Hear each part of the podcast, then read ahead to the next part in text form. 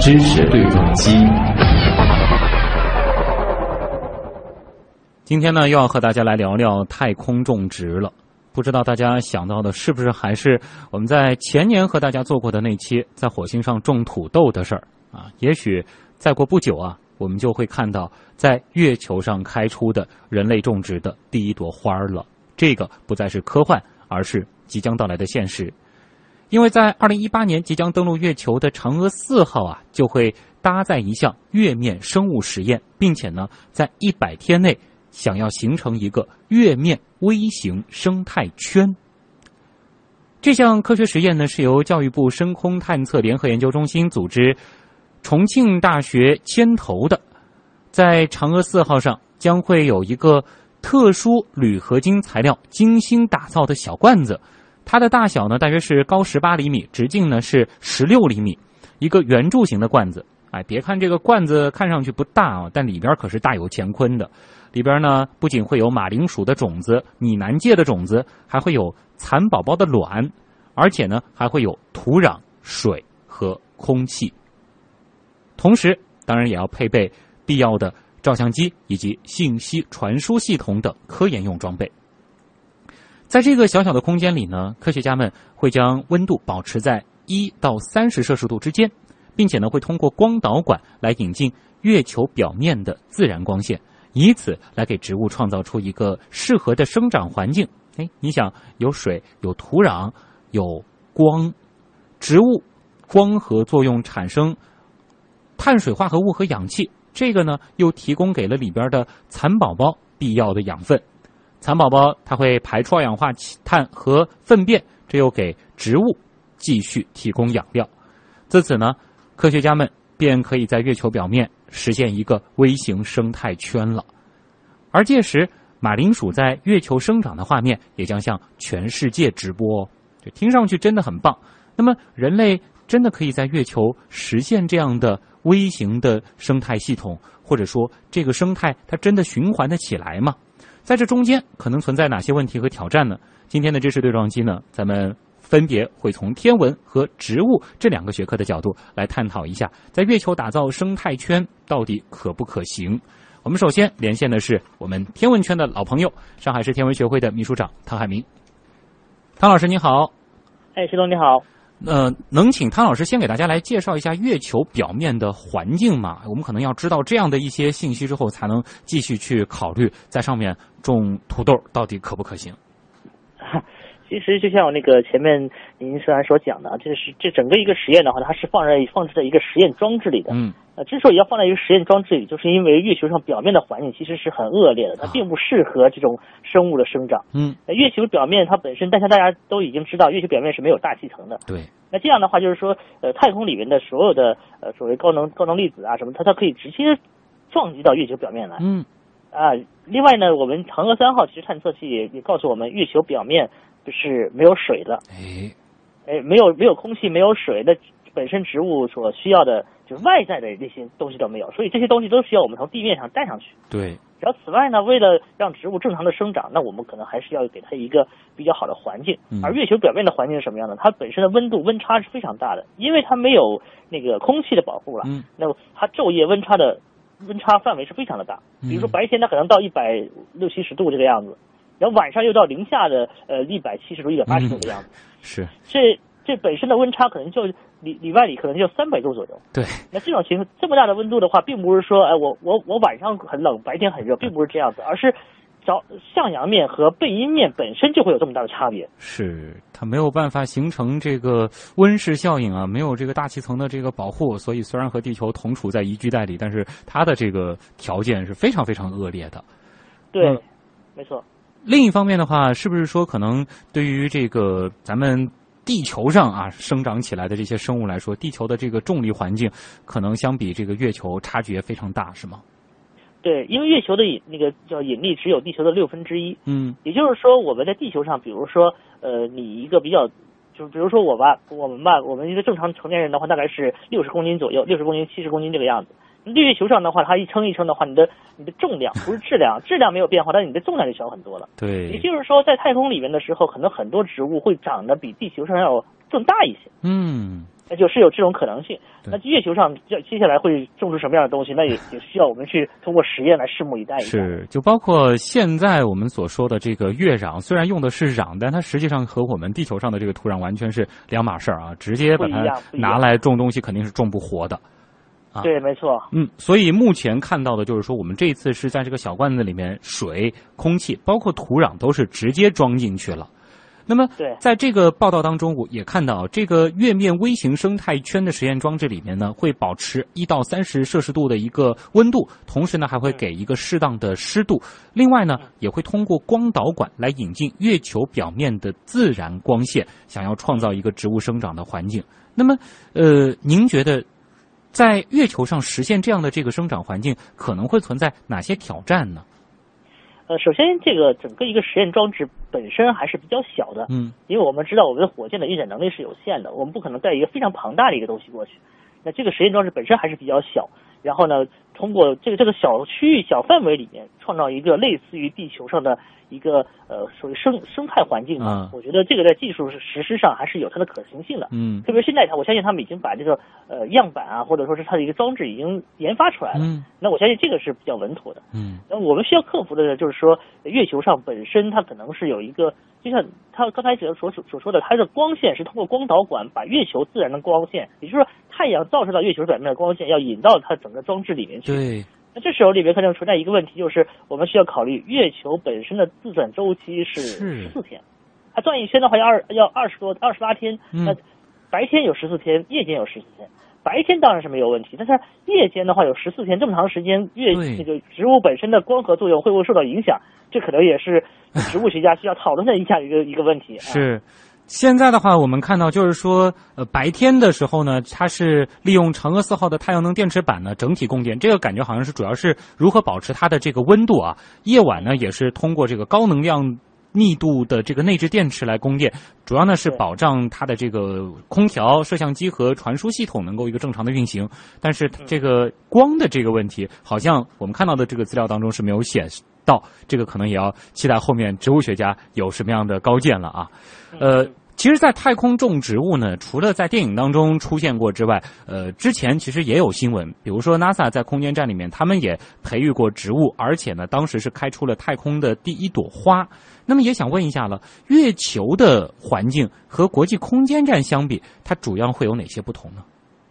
呃，国际空间站它毕竟是处在一个是地球高轨的一个轨道上面，嗯，在这个轨道上面的话呢，它是基本上处于一个失重状态的，对，也就是说，对植物来说的话，它分不清楚上下左右的，嗯，对吧？那在月球上面的话，虽然说它的引力比较小，但是它毕竟还是有重力的啊。那这个重力环境的话，可能和那个这个国际空间站上面还可能还是有比较大的一个差别，起码能分上下左右啊，啊，对，起码能分上下左右，没错，嗯呃，也就是说，在月球上面的话，可能更多的会呃。怎么说呢？我觉得做这样的一个实验，对于未来我们，比如说在火星或者在其他星球上面去部署我们的植物也好，或者说是种植这种生物也好，可能是有比较大的一个可借鉴性作用，可能这方面可能会比较强一点啊。就是起码先看看，哪怕是在一个这比易拉罐大不了多少的这个小罐子里面，我们先实现这样的一个微型生态圈，它有没有可能之后才会去想，我们把这个生态圈继续拓展、扩大，变成一个生态舱，这个有没有可能做到啊？因为毕竟我们现在还有一个想法，就是未来可能是在月球上要建设我们人类的基地的。对，可能很多的未来的实验平台也好，或者说是远程探索的一个基地，呃，地起起步的一个基地也好，可能月球是一个非常非常重要的一个平台。是。这个如果说这个氧气，包括一些必要的这个食物等等，都是来回需要往返于地球和月球之间，通过这样运输的方式的话，这个肯定是不如能够在那儿实现自给自足，相对要更划算一些啊。对，没错。嗯，那么之前我们放眼全人类的话，在月球上有没有展开过类似的科学实验呢？我自己好像还没有听到过有人在月球上做什么东西。嗯。所以说这一次的话还是非常值得期待的啊，就是说可能真正意义上我们会有在月球上生长出来的植物了。当然，它面对面对的挑战，我相信也是非常非常多的。包括刚才所讲的这个十有十四天可能是没有光照的，对。包括月球上面的本身的微重力环境，那我们在太空站里面实际上种出了植物，但是它后面后期发展会怎么样子，我们现在没有得到一个很明确的一个说法。那月球上会不会就能不能让它不光是生根发芽、开出花朵，能不能结出果实？这可能是很多很多植物学家，或者说说我们准分做天文的人、做航天的人都会非常关注这件事情。对，包括就是说宇宙射线啊，以及虽然说它已经努力把这个。温度是保持在一到三十度了，但这个温差其实也是非常的大啊。没错，嗯，当然我们知道这一次月面微型生态圈呢，其实只是嫦娥四号搭载的一项科学实验。那汤老师能给大家呃简单的来介绍一下嫦娥四号它的一个总体情况吗？呃，其实嫦娥四号它有一个非常非常大的一个特点，嗯，就是我们知道，呃，嫦娥三号其实是完成了一个非常好的工作，就是在月面上已经着陆了，并且已经把那个呃月球探月月球探测器。巡视器已经是释放出去了，对，它已经可以在月球上去行走，呃，行走，甚至是做呃稍微远距离一点的一一种考察。嗯，那月球嫦娥四号呢？其实作为嫦娥三号的备份星，它原来是准备的，如果说嫦娥三号出现什么问题，没有成功的完成这些任务，那我嫦我再派嫦娥四号上去。嗯，那既然说嫦娥三号已经基本比较圆满的一个完成了它的自己的一个工作的时候，那我们有很多的科学家就在讨论说，嫦娥四号是不是还要发射？那如果要发射的话，那它需要承担一个什么样的任务？重复老路，这肯定不是我们的一个想法，对吧？他肯定是还是想，哎，嫦娥三号，呃，嫦娥四号的话，应该承承担一些，呃，类似于有有些挑战性的，或者说是冒一定风险的一些工作。嗯，就好像嫦娥二号作为嫦娥一号的备份型，那嫦娥一号的话已经是环环绕月球了，而且环绕效果很好。那嫦娥二号的话，那我挑战一下，是不是离月面更近一点？那嫦娥一号的话是一百公里距离月面，那嫦娥二号的话最近的地方只有十五公里。哦，甚至我说。嫦娥三、嫦娥二号在执行完这些绕月工作以后，我可以飞得远一点，看看地球的测控，我们中国的测控能力是不是达到这种水平？对。同样的，嫦娥四号这次要冒什么样的风险呢？它会选择在月球的背面着陆。嗯。这也是人类第一次在月球背面实施软着陆的一个一个实验。而且我们知道，月球是始终是正面，大部分是正面朝着我们的。对。月球背面如果着陆的话，对于整个一个呃系统的，对于对于这个嫦娥四号卫星的一个测控工作也好，或者说是它着陆后以后着陆以后的信息传输也好，其实都是有很大的一个挑战的。对，可以想象，就是说，如果没有一个这个信号的中继的话，呃，在月球背面的那些探测器，其实信号要传到地球是非常困难的一件事情。对，没错，就像我们以前看过很多的片子，比如说阿波罗计划也好，他们绕到月球背面的时候，信号传输是中断的，他们只有等着那个呃飞飞行器绕出月球的背面以后，我们地球上才知道哦，他们还活着，他们还工作的很好啊。所以的话，这可能如果要实现这样子的一个精细的这个操控，而且还提到了一些，比如说像是这种直播等等的话，可能它是一整套的一个系统了。在那边可能还会再设置一个这个卫星来接收月球上发过去的这个信号，再经由它再传回地球。对对对，没错。嗯，当然，汤老师其实也说的这个非常的浅显易懂了，就是嫦娥四号，因为它是嫦娥三号的这个备份，而三号已经取得了成功，所以四号我们可能会拿它来做一些更有挑战性的事情啊。那么，没错。再接下来呢，我们还会对月球进行哪些探索呢？呃，我相信作为我们中国的这种就是探测啊，这整个探测流程的话，我们说第一步是探索月球，嗯，就是我们设置了绕、落、回三三步走嘛，对吧？那接下来的话，我们中国肯定也会有我们自己的所谓载人航天、载人登月的一个计划，嗯。那我们现在有长有有我们的神那个就神舟飞船，有我们的天宫号，对，这这是围绕。近地轨道的，就是说，是离地球还比较近的这种探索。嗯，那未来的话，我们中国人肯定是想说，我们是不是也能让中国人搭载我们中国的航航天器，最后在月球上着陆？嗯，用载人载人飞船来实际探测月球表面，这个意义肯定是不一样的啊。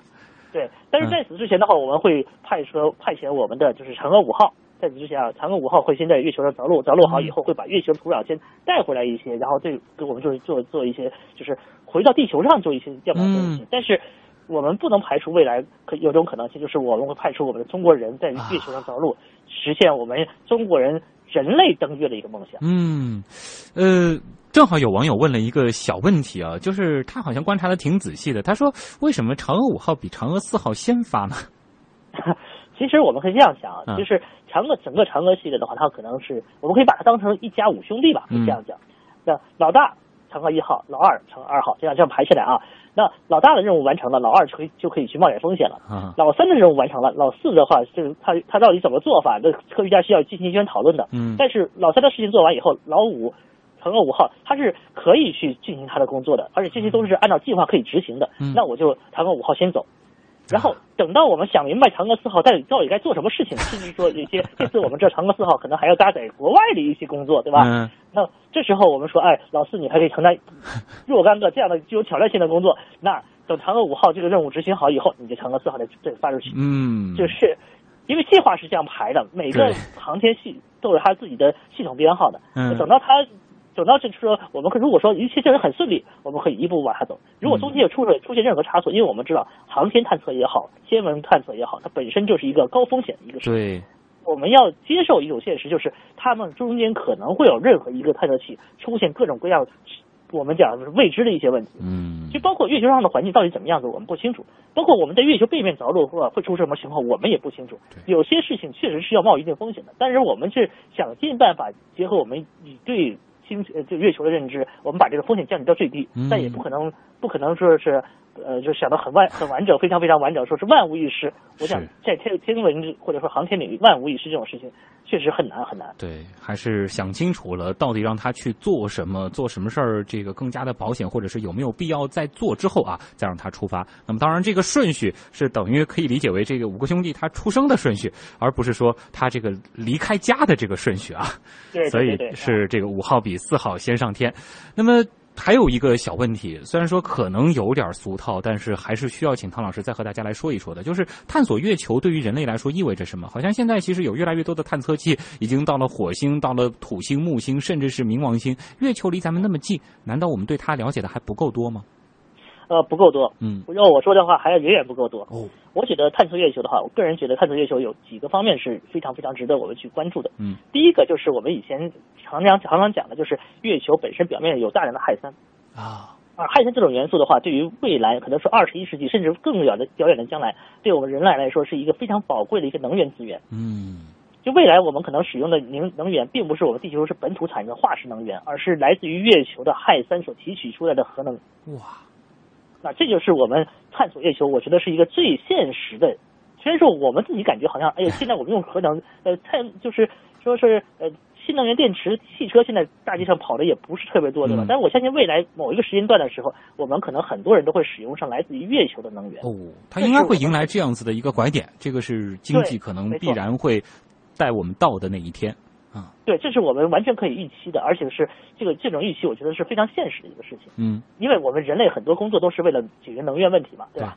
啊，这是一个。第二个，如果说我们现在在外外面看出了很多地方，哎，我觉得那地方确实值得我去去。嗯，但我要去的话，是从地球上发射一个探测器过去经济呢，还是从月球上发射个探测器过去更经济呢？如果月球上我们有一个很大规模的基地，我们可以制造比较庞大的火箭，那我们知道月球的本身的重力。重力呃，就它的引引力要是只有地球的六分之一，嗯，从那里发射探测器，可能比地球上发射探测器可能更经济，它不需要非常大的、非常多的能源，可能就可以到达一个非常高的一个轨道高度，甚至说非常飞得非常远。就是相当于一个太空码头了啊，月球。对，没错，没错，这可能是我就好像我们造那个万吨轮，我不可能放到是非常内陆的地方去造，因为内陆的那个河流的码头非常小，河流的水深也不够，对吧？那我们可能是要放到水深很深的地方去，到海洋旁边去造这个万吨轮一样的。如果说未来我们想说发射一个非常非常大的东西过去的话，可能月球上如果说月球上能解决能源问题，能解决燃料问题，能解决人的生存问题，那这些这时候。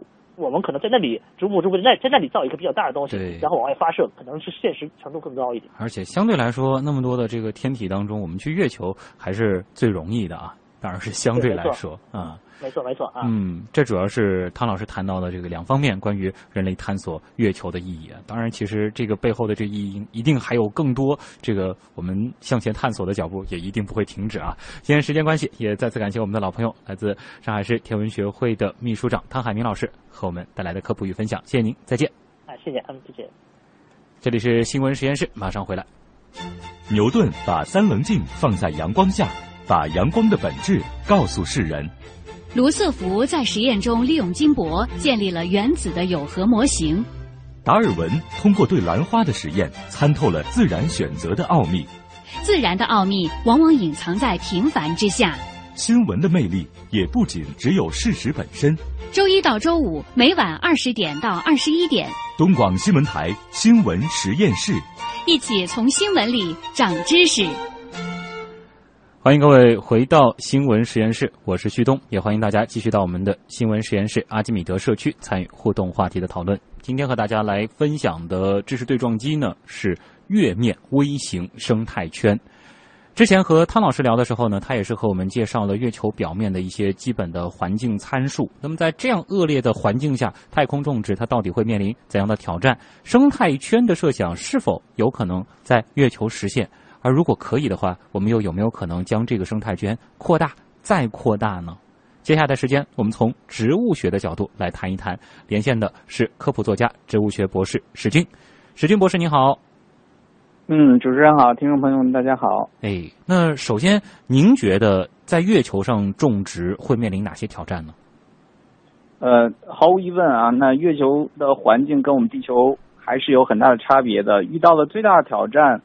嗯，可能来自于以下的几个方面。首先是这个大气的问题啊，因为月球上显然是没有一个像我们地球大气层这样的一个保护层的，它滤过不了这些有害的，比如说宇宙射线，比如说高能粒子，比如说强烈的紫外线，这些有害的这种射线没有办法滤过，那对于植物的生存来说是一个非常大的挑战。嗯，另外呢，月球上其实也缺乏足够的水。嗯，我们都知道这个月球上，嗯，这个水资源到到今天为止是没有办法解决的。对，那这是植物它生活所必须的一种物质。那还有的话就是这个昼夜温差比较大。那之前的专家也跟我们说了，说这个照光的时候，好，这个温度蹭蹭蹭。呃，两三百度 上去了，然后如果不照光的话，蹭蹭蹭又跌到了零下的，嗯，呃，几十度，甚至是零下啊上百度这样子一个彻底冰封的环境，嗯，那这对植物来说也是非常大的一个挑战。是，嗯，目前的话，反正没有植物是可以在这种恶劣的情况下生存的，所以的话，我们目前想到的一个办法就是在上面造一个。微型生态圈说白了，其实是准备了一个特制的这个小罐子，在里边搭建了一个小型的生态系统。嗯，对，没错啊，这是我们本次实验里面的一个核心的一个装置啊。想在月球上实现这种小规模的这种怎么说呢啊，动植物这种协同的运作啊，但是到今天为止看这样子的一个小规模的生态系统，它还是会。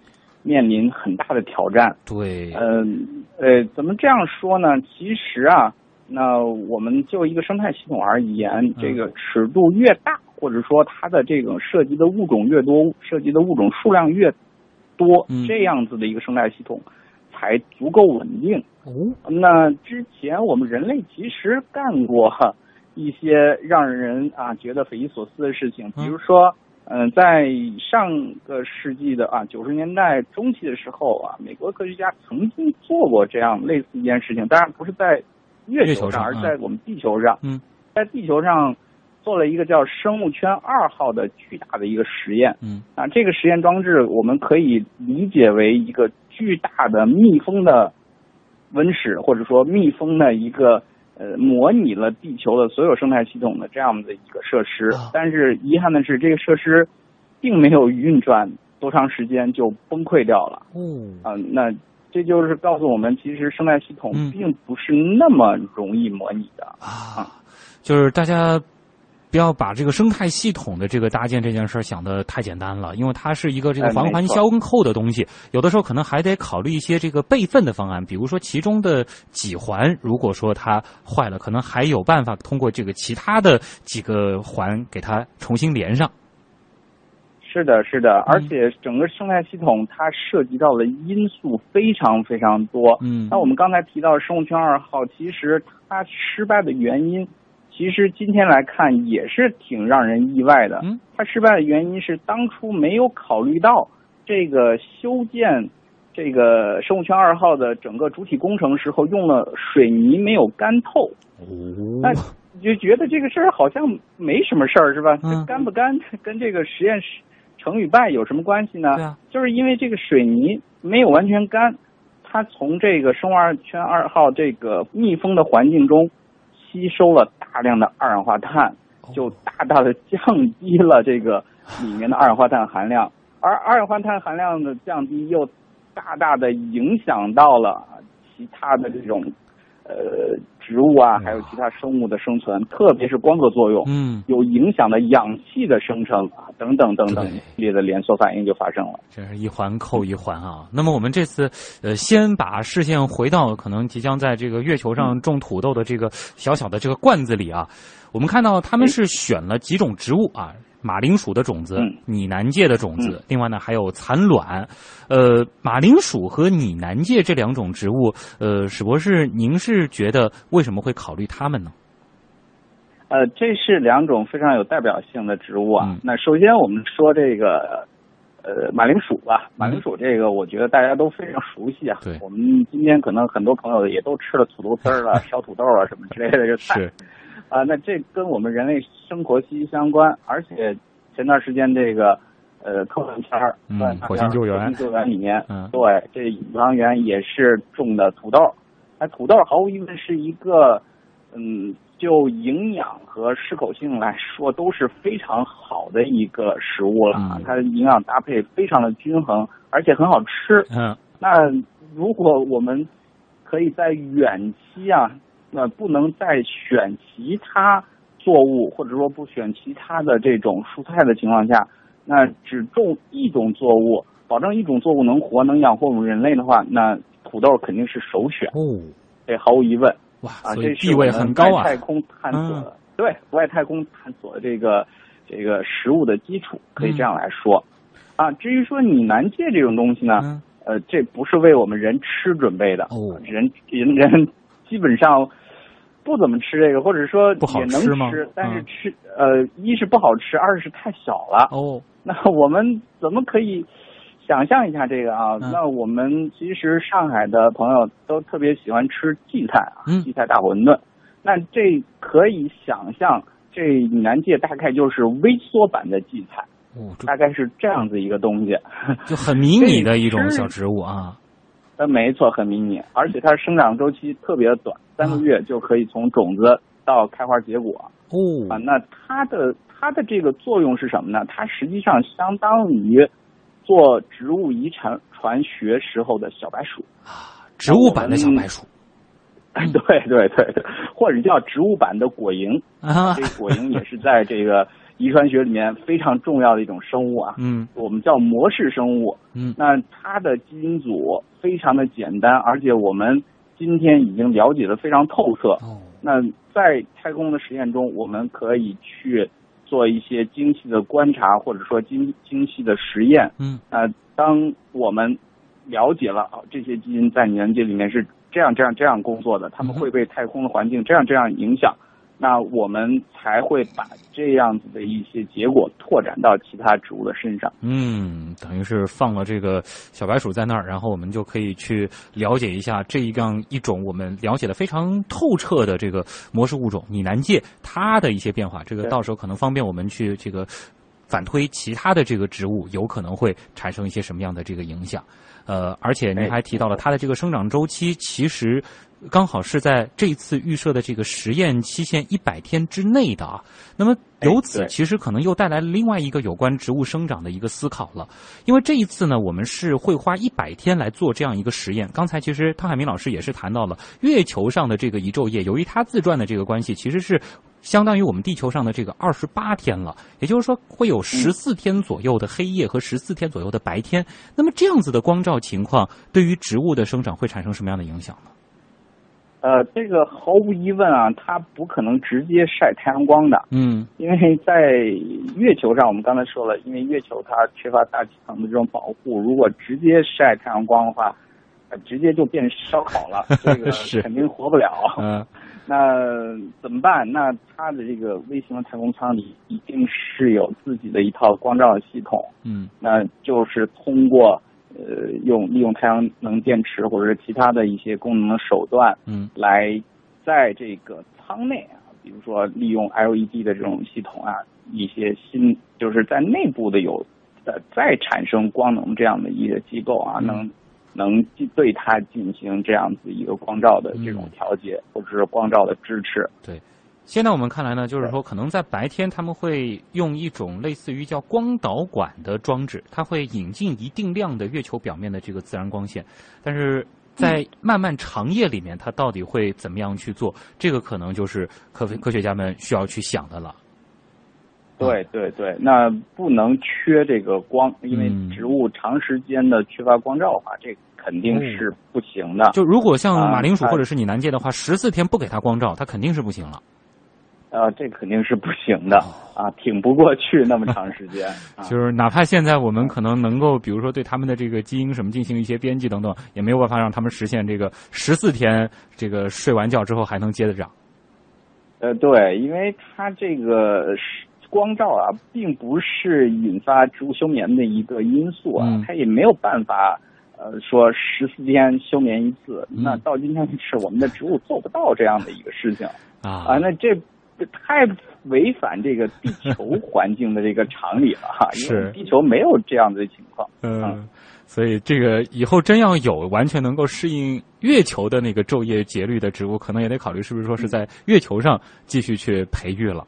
现在的这个技术从地球上带植物上去的话，可能还是得考虑在月球上尽可能的给它营造地球上他们比较熟悉的那种环境。嗯。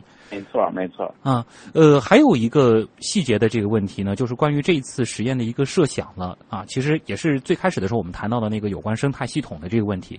他们呢是说，植物通过光合作用产生碳水化合物和氧气，然后呢提供他们带的这个蚕宝宝啊，这个蚕卵之后应该会孵化成小蚕。那么蚕在这个生长的过程当中呢，也会产生出植物所需的二氧化碳和粪便等养料，由此呢是形成一个微型的生态圈。当然，这个生态圈他们因为设定了一个实验期限是一百天，那也想听听看这个史军博士，您是怎么看的呢？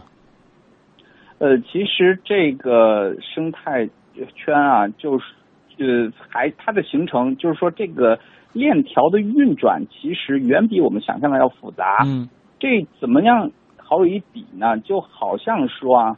我们把一大堆汽车零件堆在那儿，虽然每一个零件都不缺，嗯，比如说我们这这一一辆一台车，一台小轿车也好，大卡车也好，反正我们把这个汽车所有零件都弄好了，但是把零件弄好了堆在那儿，它仍旧是零件。